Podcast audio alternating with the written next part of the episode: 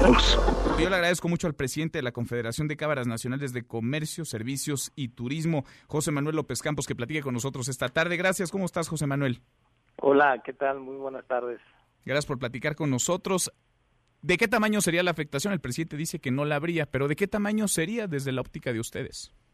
Bueno, eh, de lo que se trata es de que siga, de, que el crecimiento sea, sea acumulativo, no de si, si ciertamente el sector, el segmento del sector turístico no ha dejado de crecer, pero el, la mayor oportunidad que brinda estos fines de semana larga es para que las familias mexicanas puedan convivir y puedan programarse con anticipación y puedan hacer viajes en el territorio nacional. El 80% de nuestro turismo es econacionales, viajando por nuestro propio territorio, de manera que eso es lo que fomentaría la afectación que se tendría sería una disminución en, en, en, esa derrama. Te puedo dar unos datos de este fin de semana que fue uno de los fines de semana largo. A ver. Eh, hubieron un millón, de, con datos del sector, un millón seiscientos mil paseantes en, el, en la República de turistas, la mayor parte de ellos mexicanos.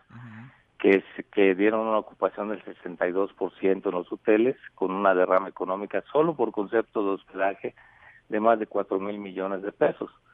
Y, y no solo en lo económico, en la derrama que esto genera, sino también en la posibilidad de que las familias puedan convivir y, y, y, y, además de la, la, identidad que da viajar por México y el turismo social y cultural que se, que se genera con él con estos con estos fines de semana larga. Que no es menor, ¿no? ¿no? es menor, al contrario. Ahora, estos cuatro mil millones de pesos de los que nos hablas, pues no se habrían generado, no se habrían derramado si no hubiera habido fin de semana largo, ni tampoco este millón seiscientos mil turistas habrían viajado si no hubieran tenido la posibilidad de un puente, de un fin de semana extendido. Ahora, ¿cómo decirle, cómo transmitirle esto al presidente López Obrador? Porque lo que dice ayer y lo que dice hoy, pues es muy consistente y cuando hablamos de puentes, en realidad esto es un fin de semana largo o extendido. Los puentes son los que se formaban antes de estas iniciativas, cuando el, la celebración eh, que quedaba en medio de la semana, como hubiese pasado esta semana, que el 5 de febrero fue, fue miércoles, de manera que, que se podría dar el caso de extenderse hasta el viernes o hasta, o, peor aún, o sea, este de, fue eso, eh, cuando en 2006 se, se emitió este decreto, una de las razones o en las que se fundamentaba era para aumentar la productividad teniendo días continuos, o sea, parar una planta industrial tiene, o sea, tiene costos y, y tiene costos de volverle a echar a andar.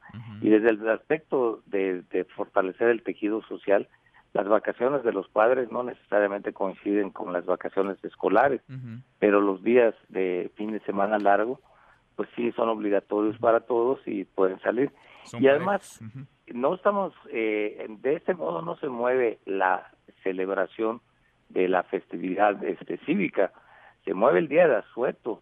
En la festividad, qué mejor que puedan estar reunidos los educandos en un plantel escolar y celebrar, si se, o si, si se trata de fortalecer la memoria histórica, el acontecimiento, tener los honores a la bandera y hablar del de la efeméride que se está conmemorando y hacer lo mismo también en las oficinas públicas, en las dependencias y en los centros escolares. Pues como pasó eh, con, con esta última fecha, la de ayer, la Constitución, es decir, pues una cosa no está peleada con la otra. El que haya fin de semana largo el 3 de febrero no implica que el 5 de febrero, ayer en todas las escuelas, se pueda hablar a profundidad del por qué esta conmemoración, del por qué esta fecha, en este caso el 103 aniversario de la promulgación de la Constitución. Y así como hay tiempos en los que, del, que tienen los, el, gobierno y ciertas dependencias, pues se puede también, o sea, invertir en en este en promover estos valores y estas este y esta memoria histórica y también por otro lado pues este recuperar todos esos espacios que se tenían en, con este con las eh, materias de civismo y de historia y fortalecerlas y tal vez eh, impulsar en las escuelas que hayan los concursos que en el pasado existían de, de historia y, situaciones así. Hay modos de, conseguir ese propósito, pero también le afecta al, al área comercial en el, y una de, los, de las mayores afectaciones va a ser a la fiesta más grande en materia de comercio que tenemos en el país, que es el Buen Fin. Pues el Buen Fin se realiza en el fin de semana largo de, que le corresponde al 20 de noviembre de cada año. Y con esto se perdería uno de los tres días inhábiles que tiene este el buen fin el buen fin que por cierto año con año ha ido incrementando en el número de, ventas eh, que registra en 2019 las ventas durante el buen fin fueron por, por alrededor de 120 mil millones de pesos. y, no solamente eh, las ventas entre los en todos los estados del del país sino que además eh, está diseñado para que se realice unos días antes del del Black Friday de los Estados Unidos y los estados fronterizos pues, hagan sus compras en territorio nacional y no pasen al otro lado de la frontera para hacer sus compras en el Black Friday. Con lo que nos dices, entonces, desde Concanaco, Servitur, ¿no ven bien esta iniciativa o esta intentona iniciativa? Todavía no la presenta formalmente el presidente López Obrador, pero no les gusta por esto que nos has explicado, no pues les gusta y tratarán de que el presidente cambie de opinión. Pues lo que se está buscando en el 2020 es eh, eh, cambiar el punto de inflexión de esta gráfica horizontal que tuvimos de cero crecimiento en 2019 y que empiece a haber crecimiento. Y estas son medidas que abonan a una mayor eh, productividad, que abonan al crecimiento y al desarrollo de México, o sea, desde que fueron planteadas.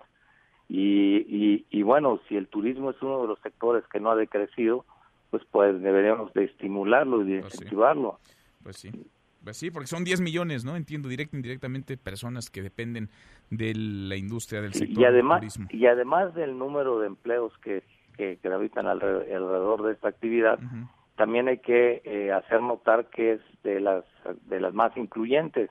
La más de la mitad de, de estos 10 millones son mujeres y de estos y, y del total la cuarta parte son jóvenes de 24 menos edad interesantes estos datos. Veremos a ver si se aterriza o no y lo que ocurre en el camino. Sigamos conversándolo. Gracias. Muchas gracias, José Manuel. Pues ojalá y se reconsidere esa postura y, y, sigamos teniendo esos fines de semana largos que son buenos para el país, son buenos para la economía de México y son buenos para los mexicanos.